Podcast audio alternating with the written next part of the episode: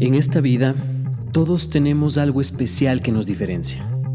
Pero en este espacio, todos somos iguales y todos tenemos algo que decir. Soy Javier Echeverría y esto es Gente Común. Bienvenidos.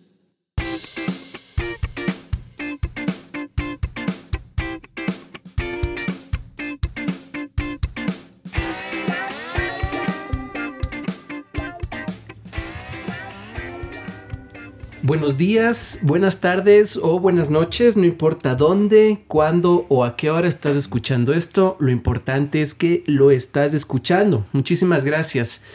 Gente como un podcast, eh, estamos empezando, bueno, capítulo 2 de la cuarta temporada. Eh, como ustedes escucharon el capítulo número 1, eh, conversamos referente a la resiliencia a encontrar esa, ese punto de, reflexión, ese punto de inspiración, no solamente en, las cosas, porque muchos de nosotros encontramos algo inspirador en el paisaje bonito, o tal vez eh, esa inspiración en el café de la mañana, o esa inspiración en el sonido de los pájaros y estas cosas, ¿no? Y muchas de las veces tenemos inspiración mucho más cerca, y tenemos inspiración en, las, eh, en las personas que nos podemos encontrar en el día a día. Y encontrar esa inspiración a veces es, es difícil porque no toda la gente está dispuesta a preguntar, no toda la gente está dispuesta a responder y no todas las personas estamos dispuestos a sacarnos ese, ese avatar, esa máscara que enfrentamos a la sociedad en el día a día.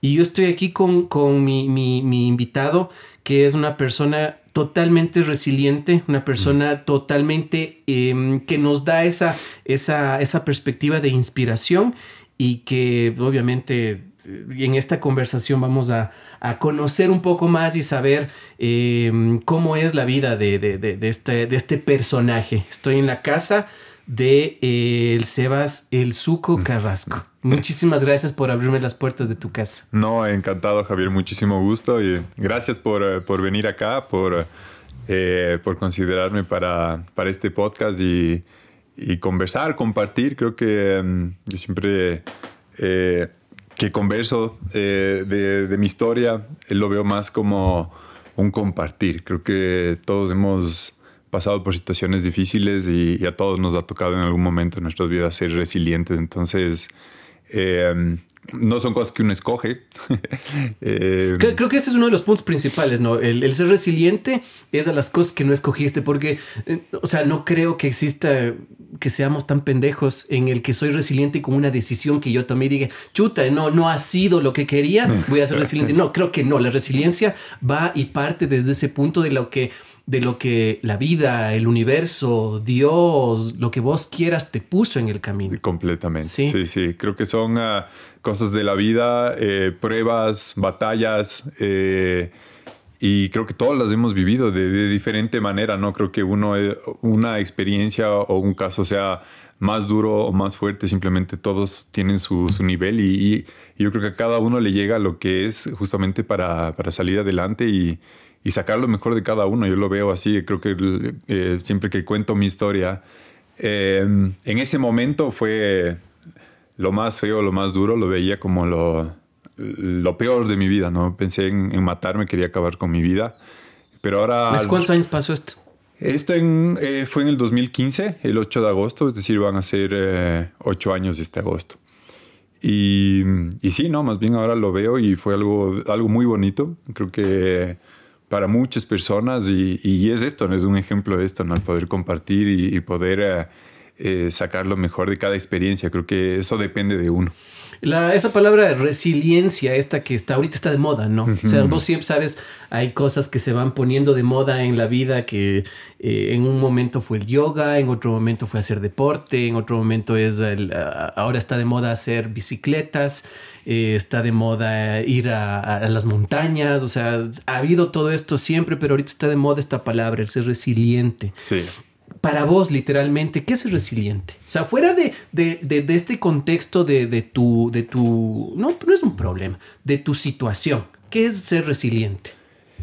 Yo lo veo como la capacidad eh, de, un ser humano, de un ecosistema, de cualquier... Eh, eh, ser vivo que tiene esas capacidades para adaptarse al cambio. Creo que no, no podemos decir que hay un buen cambio o un mal cambio, simplemente es un cambio en la vida. Claro, claro, claro.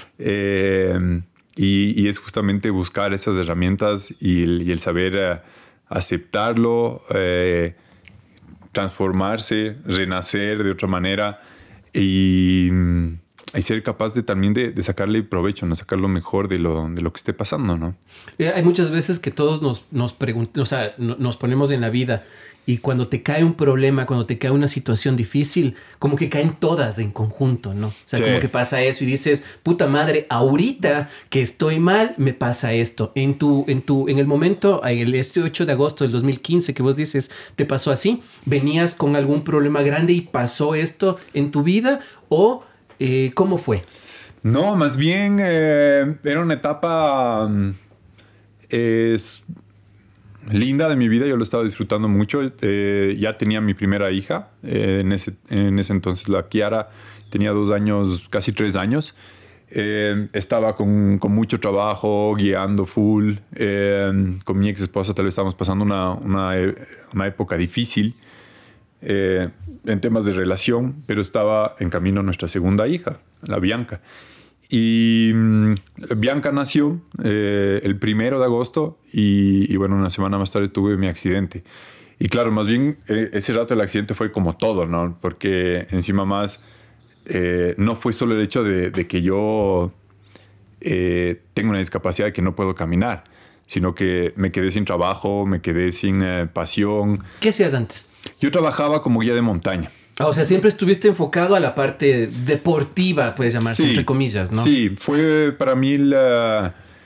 Eh, creo que la, escalada o el montañismo eh, tiene una, obviamente tiene un factor y un aspecto muy grande de, deportivo, como tú lo has dicho, pero es mucho también un estilo de vida. Creo que la, montaña es, eh, son templos, es muy sanador. y yo estaba súper metido en eso, súper apasionado. Eh, y tanto fue así que, claro, dediqué mi, mi, vida a que mi pasión sea mi profesión. Entonces trabajaba como guía de alta montaña, eh, guiaba muchísimo. Eh, y claro, de repente con, con el accidente fue un cambio drástico, ¿no? El, el, no poder estar en la montaña, el no poder salir, no poner, tener un sueldo con una niña recién nacida. Eh, con su mamá que le tocó bancarse durísimo porque claro, con, con una niña recién nacida, la, nuestra primera hija de menos de tres años y con uh, el, una carga más. Una carga más que casi se, con el esposo casi se mata. Entonces fue, para ella también fue muy duro el, eh, ese proceso. Y, y, creo que, bueno, dentro de, de, de todo lo que pasó, eh, tuvimos mucho apoyo y eso nos, nos ayudó de, eh, infinitamente. O tuviste apoyo de familia, amigos, gente. Sí, sí, mucho.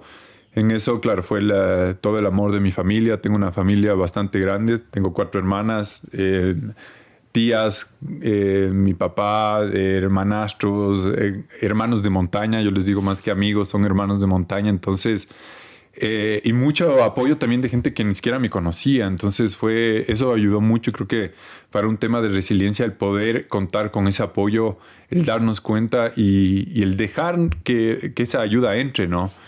E, e, eso es súper importante. Es súper importante porque hay, hay, muchas veces que eh, pensamos, y me incluyo, me incluyo en eso, pensamos de que, de que si alguien te quiere ayudar, eh, no es porque seas un inepto, y no es porque eh, mm, eres una persona demasiado egoísta, ¿me entiendes? El ego pega duro. Sí, te, pega durísimo cuando alguien te quiere ayudar y a veces el soltar y decir, ok, sí, realmente necesito esa ayuda. Es difícil, es difícil. No, y, para mí, imagínate, fue eh, un golpe al ego durísimo porque lo vengo de, de esa familia, mis cuatro hermanas, eh, mis dos hijas, mi mamá. Entonces, literalmente me decían, yo soy el hombre de la casa. Mi papá se separaron, entonces eh, mi papá, la figura, siempre estuvo muy presente, demasiado, y, eso ha sido algo súper bonito, a pesar de que se separó y se divorciaron mis papás. Pero esa figura del hombre de la casa y, claro, el guía de montaña, uno se cree indestructible. Claro, y más que todo, así lo como vos le planteas, el hombre de la casa, el proveedor, el, que No puede el que no puede fallar, el que no puede faltar.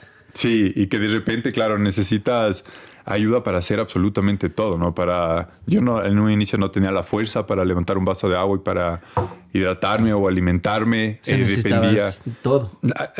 Completamente dependiente para hacer absolutamente todo. ¿Y vos el accidente que tuviste fue un accidente de eh, accidente de montaña? No. ¿O fue accidente en auto? ¿Cómo fue? No, fue. Yo estaba haciendo unas eh, prácticas de unos sistemas de cuerdas altas que se utiliza mucho para justamente desarrollar lo que es trabajo en equipo en empresas. Y eh, estaba en uno de estos desafíos, de un, parado en una de estas torres a, 12 metros de altura, y em, hice un salto porque yo creía que mi compañero me, me tenía asegurado. Y eh, no había estado asegurado y caí directamente al piso. Y eh, eso a mí también me costó reconocer, fue mi culpa. sí, fue tu culpa. o sea, no, no, no estás siendo Em, tolerante y humano. No, realmente es lo que pasó. Te, sí, sí, fue tu culpa. Sí, sí, sí. No, yo y es tan fácil, ¿no? Entrar en ese rol de víctima y... sí, justamente por eso te digo, porque ya te, estás en esta situación y dices, no, chucha, yo, yo estoy aquí, no fue por mi responsabilidad, fue por otra cosa. Y, y empiezas a echarle la culpa a otras personas tratando, de, tratando de, de, entender de que esa es la respuesta y esa es la solución. Y en la vida realmente no funciona así. En la vida vos eres responsable de lo que haces todo. Es completamente responsabilidad y, aún así, una persona te haya fallado y si esa persona te falló y eso repercute en otras cosas, es aún tu responsabilidad por haber confiado en esa persona. Exacto, y ese, por eso digo que fue mi culpa, porque yo me confié de él, eh, hubo un problema de, mala comunicación, pero yo era la persona encargada, yo era la persona con más experiencia. Entonces, eh, por un error de comunicación, eh, claro, yo salté y él no me tenía asegurado. Y claro, yo entrando en ese rol de víctima, yo hubiera seguido la historia que no, que yo oí, que me dijo que sí, y fue la culpa de él. Y imagínate el cambio de película que es, ¿no? Claro. Pero te estás armando otra película, no estás aceptando realmente, no estás tomando responsabilidad de lo que fue. Y creo que eh, para mí también fue súper importante el aprender a perdonar. Eh, perdonarme a mí mismo, ya reconociendo el error, entonces es como, bueno, tengo que perdonarme y no me puedo echar la culpa porque eso no, eso no me va a hacer caminar, eso no va a cambiar nada. y tampoco echándole la culpa a él, a pesar de que yo creo que hubo muy, muy poco eh, responsabilidad completamente de él y también eh, ha sido lindo también perdonarle a él, ¿no? A pesar de que yo me, me hago responsable de lo que pasó, ¿no? Claro. Hay, hay, hay gente que tiene, o sea, gente con talento hay muchísimo. Hay muchísimas personas que tienen talento, pero gente con los huevos para hacer las cosas hay muy pocas. y, y, yo creo que va, va por ahí la situación tuya porque no solamente es el talento de la montaña que vos dices, naciste con, esta, con este asunto de, ser parte de la naturaleza, de, expresar tus sentimientos en base a la naturaleza, ocurre tu accidente y dejas de lado ese talento y sigues con este asunto. ¿Cómo son tus días ahora en referente? No, no, no con, con la base de anterior, no. O sea, ¿cómo son tus días ahora? Con, la experiencia que tienes, con, tu, con, tu situación? ¿Cómo, ¿Cómo es la montaña ahora? Bueno, sigue habiendo muchísimos desafíos. Em, profesionalmente para mí ha sido un cambio súper drástico el encontrar una nueva profesión. Eh, y, claro, no me puedo agarrar de una sola cosa porque, claro, puede ir, ir cambiando y, hay que buscar otras opciones. ¿no? igual yo creo que como guía uno no puede guiar, no puede ser guía de montaña toda la vida. Eh, entonces siguen habiendo retos, no solo retos deportivos, eh, sino el, buscar otras maneras de, salir adelante, el, buscar apoyo a veces también de, empresas para estos retos deportivos que, yo creo que el encontrar ese apoyo a veces es más duro que el, mismo reto. ¿Cómo, cómo es eso? ¿Cómo, cómo es el, sentarte con una persona y decirle, mira, este es mi proyecto? Esta es mi idea y necesito que me apoyes de esta forma. ¿Por qué te pregunto esto? Porque muchos tenemos emprendimientos, muchos tenemos ideas, muchos tenemos sueños y hay veces de los que tienes que apoyarte en otras personas y, no sabemos cómo encontrar eso. Bueno, yo creo que el, ser deportista es, eh, es difícil, el vivir del deporte es bien complicado. Eh, yo justamente anhelaba eso porque, claro, yo me hubiera encantado tener eh, el apoyo de empresas para hacer ciertos retos como montañista, pero es complicado, ¿no? El, el, llegar a una cumbre y el, y el que la gente, el que llegue el mensaje a esa gente. Creo que para mí ahora, no digo que es más fácil, pero claro, el hecho de que una persona con discapacidad esté haciendo un reto que tal vez muchas personas sin discapacidad no lo harían, entonces eh, es un mensaje fuerte, yo creo que es un mensaje eh, que atrae mucho eh, para muchas empresas y como sociedad, yo creo que de, de, esa manera es, hay más alcance, pero obviamente siempre la gente que te apoya está buscando también de cierta manera que, que se note eso, que se venda, que, se, que haya, que, el, que ese mensaje llegue a la mayor cantidad de gente porque ellos quieren estar atrás. Claro, ya te entiendo. Yo le apoyé al Suco y gracias a que yo le apoyé al Suco, el Él está haciendo eso, chévere, chévere. O sea, es, es, también encontrar la persona indicada en el momento correcto. Sí, no, y eso yo he tenido muchísima suerte. Creo que me han apoyado grandes empresas, eh, va cambiando, va rotando, eh, pero es parte de, y, ni se diga el apoyo que he tenido de mis amigos, de mi familia, que, digo que es, un equipo fabuloso, ¿no? Eh, y eso creo que también me hace disfrutarlo mucho, el, poder volver a compartir con ellos de cierta manera. El estar escalando en la montaña, en las bicicletas, el volando en parapente es algo que... Claro, me imagino. el poder compartir lo que yo creí que ya se había acabado para mí. El rato que ya me di cuenta que no iba a volver a caminar, eso era lo que más me costaba. ¿Cómo, fue esa, esa, el recibir esa noticia? Porque, o sea, a ver, te pueden decir, ¿sabes qué? Estás despedido. Y esa noticia para vos puede ser el acabose de tu vida. O te pueden decir, ¿sabes qué? Em, el préstamo educativo para tu maestría no te vamos a dar, lo siento. Y se te puede acabar la vida por eso. ¿Cómo fue recibir esa noticia? El de que, señor Carrasco, usted tiene este problema. Sabes que eh, más bien fue, eh, yo me di cuenta, porque en un inicio más bien el diagnóstico fue que eh, la médula no había sufrido un corte, había sufrido, había sufrido una inflamación. Entonces, eh, los doctores, y no es que yo me armé esa falsa expectativa, sino simplemente los doctores me dijeron, hay una buena probabilidad de que esa inflamación se absorba y que tú vuelvas a recuperar tu sensibilidad y tu movilidad. Hasta el día de hoy yo no, yo no siento nada desde el pecho para abajo. Eh, clínicamente estoy considerado cuadraplégico porque todavía no he recuperado toda la fuerza en mis manos. Entonces esa, esa falsa expectativa, esa esperanza, a, mí me llenó de mucha fuerza, más bien como lo tomé como una lesión más de cualquier deportista. Dije, aquí en un año y medio le voy a dar con todo. Me dedico tres horas al día a hacer terapia y, espero en un año y medio eh, estar bien nuevamente caminando y sé que tal vez para escalar y tal iba a cambiar. Eh, me he enterado, hay pocos casos, muy pocos casos de personas que han sufrido una lesión parecida y que, que vuelven a caminar. No al 100%, eh, igual necesitan una silla de ruedas, pero yo dije, yo voy a ir más allá. Si es que estas personas pueden caminar, pueden subir gradas, eh, yo voy a poder hacer más que eso. Pasó un año y medio de muchísima dedicación, inviertes eh, mucho tiempo, muchos recursos,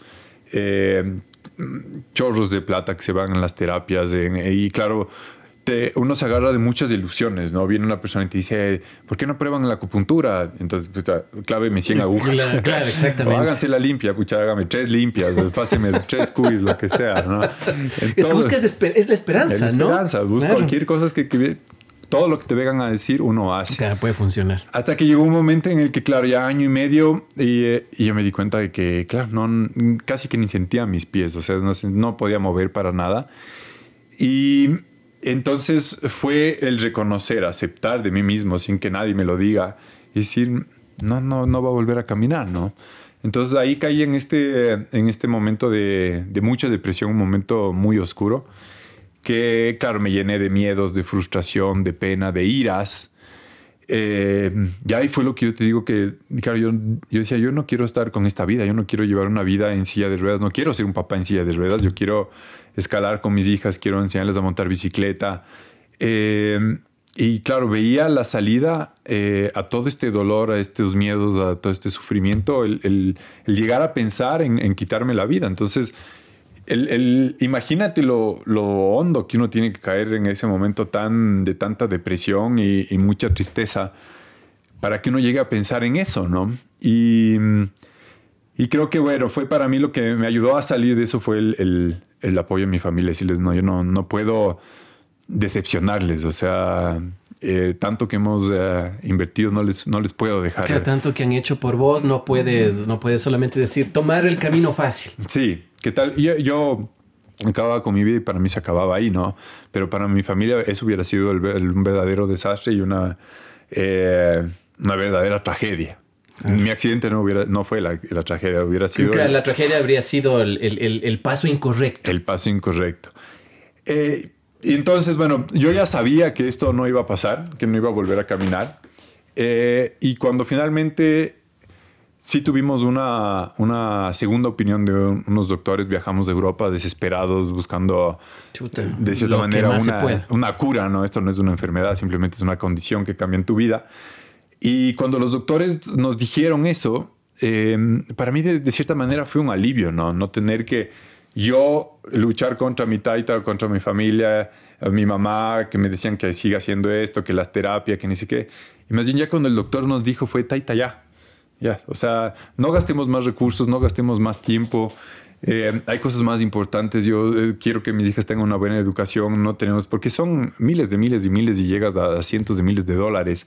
Y puedes seguir. Y yo conozco de personas que siguen agarrados de eso siguen haciendo terapias y, se hacen tratamientos. Y, ay, ahora sí siento el dedo chico. Entonces se agarran de eso y siguen, ¿no? Pero para mí fue un parar. Eh, no digo que dejé de hacer terapia porque para mí el deporte es mi mejor terapia. Claro, claro. Pero fue un ya, o sea, pasemos la página y empecemos a verlo a esto de otra manera. Y claro, en eso me, me ayudaron muchas cosas. Creo que. O sea, yo, yo creo que el, el, el, romper esta falsa esperanza, ¿no? O sea, el. el, el entonces, ¿cuándo, ¿cuándo dejas de, de, de, tener, o sea, cuándo aceptas que es una falsa esperanza y sigues con la perseverancia?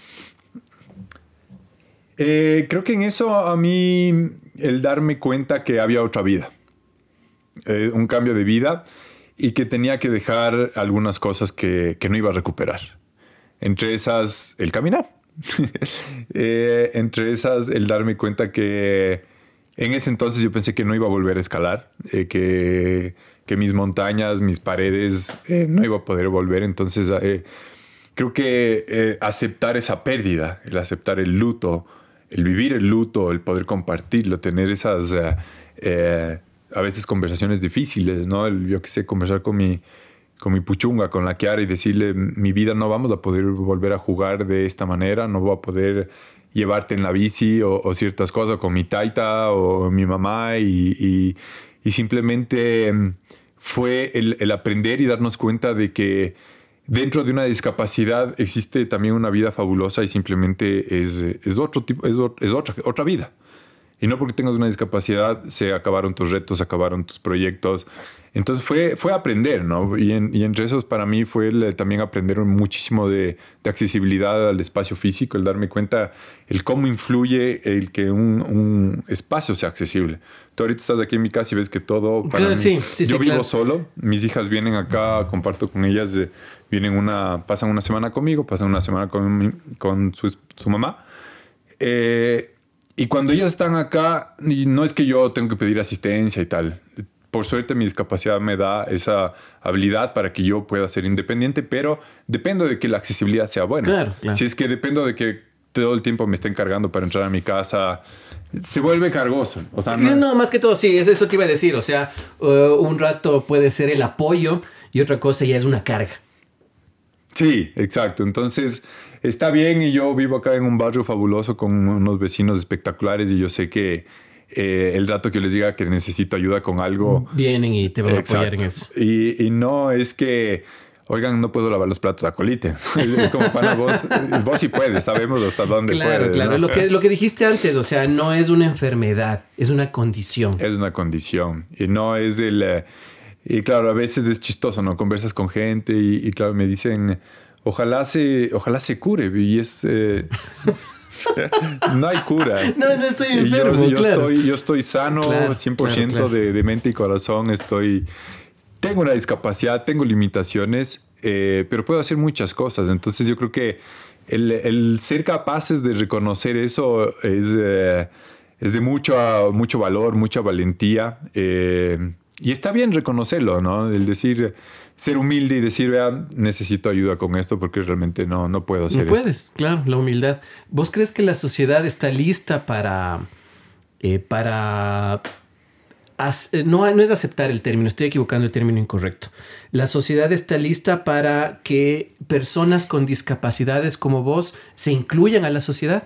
Falta, falta mucho. Eh, eh, creo que en nuestra sociedad en Ecuador falta todavía bastante. creo que hay, una apertura, hay leyes que, que nos, ayudan de cierta manera. Eh, pero obviamente influye mucho el, ah, ámbito en temas eh, laborales, tal vez. Pero por decirte, ¿no? Si es que en temas de ocio, ¿no? Si es que yo quiero ir a una piscina y, quiero yo ir solo, no digo porque no quiero ir eh, que me acompañen, pero si yo quiero ir solo, no puedo. No he encontrado yo una piscina aquí en, en Ecuador en la cual yo no necesite ayuda. Entonces, y en eso se aplican muchísimas otras cosas, en, en ir a la montaña. Depende de mucho de esto de, tema de la accesibilidad y que tengas los equipos también, ¿no? Eh, yo que sé, ya de ruedas o el poder ir a una, playa. Claro, las, las playas. yo justamente estaba pensando en la playa, créeme, de que yo, viví un tiempo en Manta, entonces yo veía ya de que de que no, no hay nada de esto. O sea, ahorita me puse a pensar en todo y este eso que Manta tal vez es de la, la playa más accesible del Ecuador. Imagínate. Y la playa es un destino fabuloso porque es rico meterte al mar. Eh, Hasta cierto punto terapéutico, ¿no? Sí, estar en la arena, pero yo llego a la arena y, no y, me fregué. Ah, o sea, si, no, si me boto al piso, tal vez puedo llegar al agua, pero. no, no, no, es claro. pero Manta tiene ahora un malecón fabuloso y tiene un camino que entra muchísimo en la arena y quedas a 30 metros de, de la playa como tal. Y Manta tiene también unas sillas híbridas que puedes usar. Entonces, en eso es súper lindo. Ah, Entonces, han habido proyectos fabulosos y hay, hay cambios muy chéveres. Eh, y, yo creo que si vienen más cosas, yo creo que está, está cambiando mucho. Eh, no es un país 100% accesible, pero creo que yo prefiero verlo como que puede ser peor. Puede, ser mejor, claro, claro, sí te Sí, o sea, puede ser mejor y también me doy cuenta de, de los ámbitos que hay que, que, hay que mejorar y reforzar, ¿no? yo creo que, y en eso, en, temas de educación, creo que también falta mucho. Yo creo que a nivel eh, universitario o a nivel eh, primario, yo creo que pocos son los colegios que tengan una, una buena accesibilidad en el que un niño en silla de ruedas pueda llegar solo o puede ir al baño. Siempre va a depender.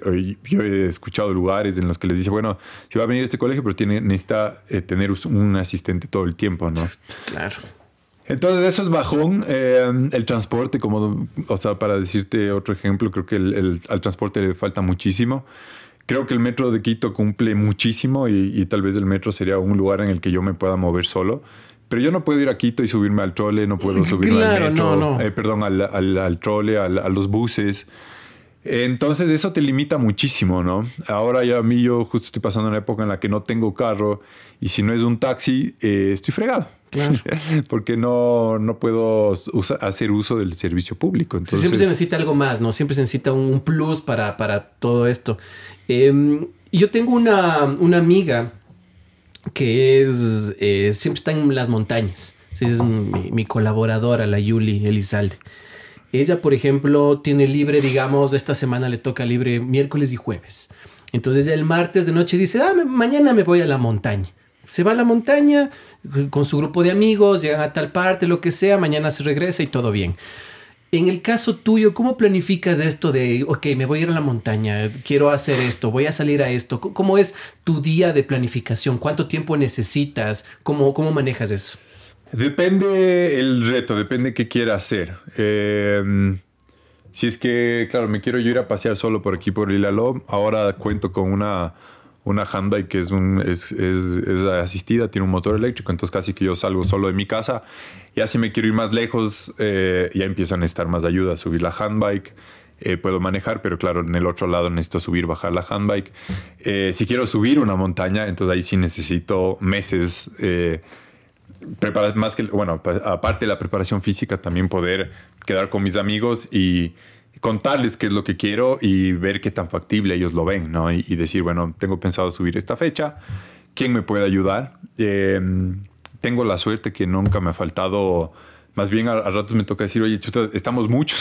ah, chévere. Sí, porque, o sea, a veces, claro, eh, eh, está bien toda esa ayuda hasta cierto punto, pero claro, no puedes tener 100 personas, ¿no? Claro, más que todo, eh, una cosa es la ayuda y mucho, como es el dicho, mucho ayuda el que poco estorba, así es, ¿no? o muchos cocineros de la cocina, entonces... Claro, claro. Sí necesito, no es que, por decirte este fin de semana, y, si le digo a alguien...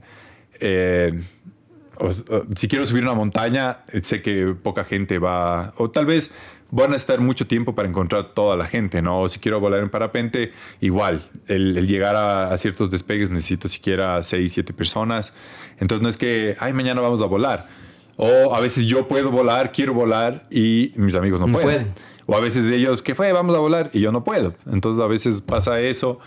Em, pero, pero sí, siempre yo creo que con tiempo y organizándose uno puede y encuentras la el apoyo, yo creo que en eso es, es fascinante eh, esa palabra, la empatía, ¿no? Eh, el, el, dejar de, a veces, bueno, la empatía como tal, el, el, ponernos en el lugar del otro, en la silla, en los zapatos del otro, y decir, chuta, eh, el, el, saber que si esto me pasaba a mí, yo quisiera que... Que, sea de esta forma, claro. Que sea de esta manera. Claro, esa es una, esa es una muy buena, una muy buena terapia, puede llamarse no le había visto jamás así. Lo que acabas de decir ahorita es, es muy fuerte. O sea, porque una cosa es ser empático, una cosa es decir, chuta, qué pena este señor, le pasó esto, esto, el otro, el otro, pero realmente el yo coger y sentarme en tu silla y decir, me gustaría que fuera de esta forma, nunca le había planteado de ese, de ese asunto. Claro, y yo creo que es un ejercicio que yo les pido a todos que lo hagan. Tal vez el, el, vivir una, una semana, un día en silla de ruedas es complicado, pero puedes vendarte los ojos y, y, ve lo que es no ver. Claro, claro, literal. Mira el mundo, cómo sería, cómo se abren tus sentidos de otra, de esa otra manera. Pero a veces la empatía no es tan obvia. Y a mí me ha pasado con eh, familiares, con personas muy cercanas. Entonces también tenemos que estar eh, listos para justamente el ser humilde y pedir ayuda, ¿no?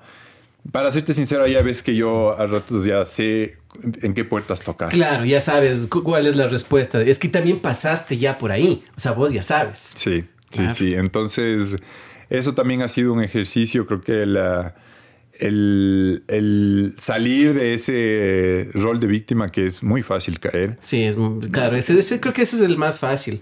Vos, eh, ¿cómo ya, en, este momento de tu vida, bueno, hace algún tiempo ya aceptaste todo este asunto, estás, no, no, no, no les llamemos que estás conforme con lo que la vida te puso, todo esto. Estoy agradecido. Sí, estás agradecido, ese es el término, no estás conforme, estás agradecido, ok. ¿Qué tal si mañana existe una, no una cura, pero existe un procedimiento que te van a decir, Sebastián, esto podemos hacer con vos?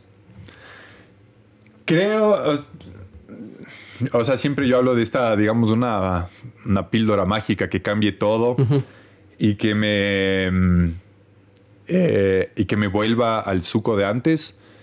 Para serte sincero, yo sí, extraño. Sí, eh, extraño mucho más que nada eh, el escalar, el estar escalando paredes, el, estar caminando en la montaña, sí extraño mucho. Creo que es algo que me, que me da ese, tomaría esa decisión de decir sí. Y creo que también no, por, no porque estoy abandonando lo que estoy viviendo ahorita, sino que eh, sería un paso más eh, el, salir adelante, tal vez no darnos por vencido. No es que lo estoy buscando, para serte sincero, eh, no cambio mi vida, sé que eso no existe, sé que no existe, hay casos y tal, pero no es que, como dice mi, mi, gran amigo y, referente el Pato Olguín, que es un amigo que también tuvo una discapacidad, una cosa es dar pasos. Una cosa es que vos ves una persona con discapacidad que puede dar pasos. Otra cosa es caminar, que yo pueda salir a caminar sin ninguna ayuda y desenvolverme, salir, correr y todo hacer. Eso yo no he visto, no creo que exista.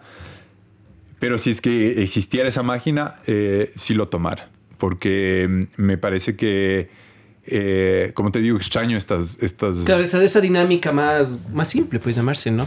es otro, otra vida, es otro suco. Eh, el otro día me pasó algo que empecé a ver un, uh, un documental de escaladores Y no pude. no pude te, te, te, te, comió el recuerdo. sí, sí, me comió el recuerdo, me comió la, las ganas de estar ahí colgado, de, de estar eh, inmerso en ese mundo de la escalada. Creo que ahorita es diferente. Puedo, no puedo llegar a lo mismo, nunca voy a llegar a lo mismo. Puedo llegar a, a vivirlo eh, de, de, otra, manera. Pero eh, sí extraño eso. Como papá no cambiara, creo que más bien ahorita como, como un papá con discapacidad he llegado más allá. Eh, creo que es un, un, ejemplo fabuloso para mis hijas. Eh, por ese aspecto, ¿no? tampoco laboral, ni, ni, hasta ni de pareja. Creo que más bien ah, lo que sí me jala es, es, el pensar en escalada como tal, escalada en roca, las montañas.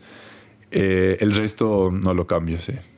Ya, chévere como que, que, fuerte, o sea, que, para vos puede ser mucho, mucho más, eh, no que me importista, pero puede ser mucho más simple todas las palabras que estás diciendo. Pero créeme que lo que estás diciendo es súper fuerte. O sea, para las personas que no estamos en, en, esa condición, las personas que nos ahogamos en un vaso de agua, créeme que esto es bastante inspirador. O sea, es bastante...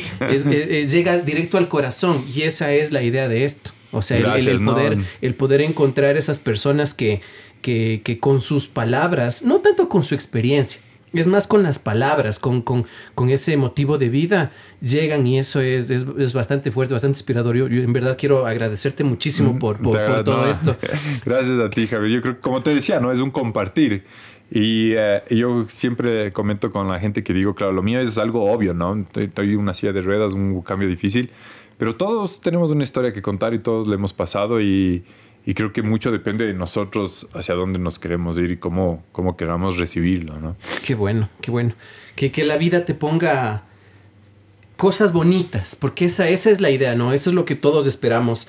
Que tal vez eh, para vos que estás escuchando esto, lo bonito sea ese viaje o, lo bonito sea encontrar tu pareja eh, o lo bonito sea cualquier cosa, que ese bonito llegue a tu vida, en verdad. Y con las palabras que vos dices, es inspirador para muchos y creo que van a encontrar el, el, el, no las cosas obvias, sino van a encontrar ese abajo de la mesa. Tal vez está, puede estar ahí la felicidad de muchas personas o puede estar ahí la respuesta para cualquier situación o cosa negativa que esté en la vida. Creo que eso es, eso es importante. Total, yo creo que es mucho como tú dices, buscar debajo de la mesa, a veces conectarnos con el miedo. Yo creo que a veces no nos gusta. El miedo es una, una emoción muy fuerte, muy a veces nos echamos para atrás. Eh, y para mí, claro, era un miedo de, de, de, aceptar y reconocer que mi vida cambió, que no iba a volver a caminar, que no iba a eh, a poder escalar. E, influye un montón de otras cosas internas que a veces no sé, no es que yo estoy sentado y, el resto de mi cuerpo funciona bien. Es, un, es una vaina, es un rollo. Claro, me imagino, todo, todo, todo cambia. conlleva, todo, la dieta, el, el, para serte sincero, el, ir al baño es una, es una joda. El eh, tema sexual, eh, muchas cosas que uno tiene que reaprenderlas y, y, que uno no sabe. Entonces, no es obvio como tú dices. Eh, pero creo que para mí fue súper bonito y parte de la resiliencia yo creo que es el, el encontrarnos, el apoyarnos en otras personas que tal vez han vivido eh, situaciones parecidas. Que a mí, eh, y en eso te comentaba el pato, a mí me gusta hablar mucho de él porque él me, me, cambió la vida en una visita que me hizo de, de dos horas y, y, me contó cómo era todo, ¿no? Y eso ha sido súper bonito porque no, ni los doctores saben mucho cómo es este tema de la discapacidad porque ellos están mucho por libro y tal. Claro, más que todo nadie, o sea, el que está inmerso en la situación es el que te va a dar la respuesta. O sea, vos sabes que hay curas que dan cursos matrimoniales. ¿no? claro, o sea, todo es... Así? claro, entonces obviamente alguien que está inmerso en la situación es la persona que te va a decir, oye, loco, las cosas son así, de ahora en adelante vas a tener que hacer esto. el doctor te puede decir lo que sea. Sí, sí, no, yo me acuerdo, claro, me decían, eh, haz esto y sigue intentando y todos los días y ni sé qué. Y, el pato llegó y me decía, chévere, sigue haciendo las terapias y ojalá que te recuperes y, te recuperes súper bien. Pero no pongas todos eh, tus huevos en una sola canasta.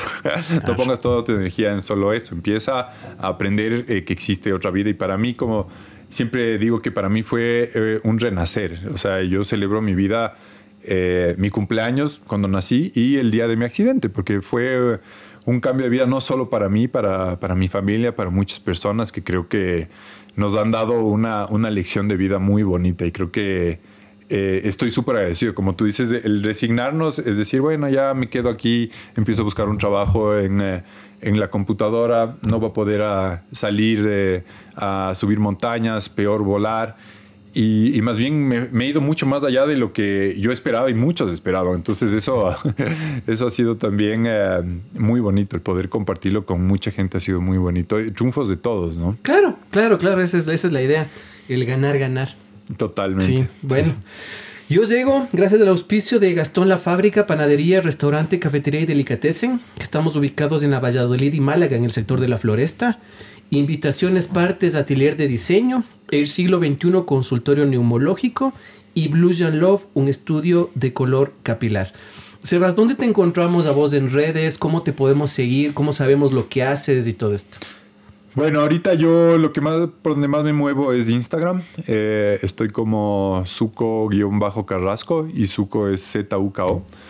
Eh, recién abrí TikTok por tema, eh, creo que es, trabajo y, recién lo abrí, es, es, un canal. próximamente tal vez tengo que abrir también YouTube, pero yo creo que en el Instagram está todo, es por ahí donde me, me han contactado estoy súper pendiente. Es algo súper bonito también porque me justo como el pato fue para mí, para mí ha sido chévere compartir con otras personas que están pasando por lo mismo, familias, niños. Entonces, eh, eh, em, encantado de la vida de seguir compartiendo y como te digo, no, no, no escondo nada, yo soy un, libro abierto. Qué bueno, qué bueno, gracias porque eso, eso, eso ayuda a la gente. O sea, esa, esa, eh, el, no ser egoísta, el ser la persona abierta, el ser la persona sincera, todo eso es lo que, lo que hace falta en la sociedad. Y qué bueno que, podamos encontrar eso en personas con, con no, con discapacidad, sino en las personas que, que realmente pueden darnos ese mensaje de, de llegar lejos y de ser grandes. Todos podemos. Muchísimas gracias, muchísimas gracias. Y a vos que estás viendo y estás escuchando este programa, eh, estate pendiente de los próximos capítulos. Muchas gracias, Javi.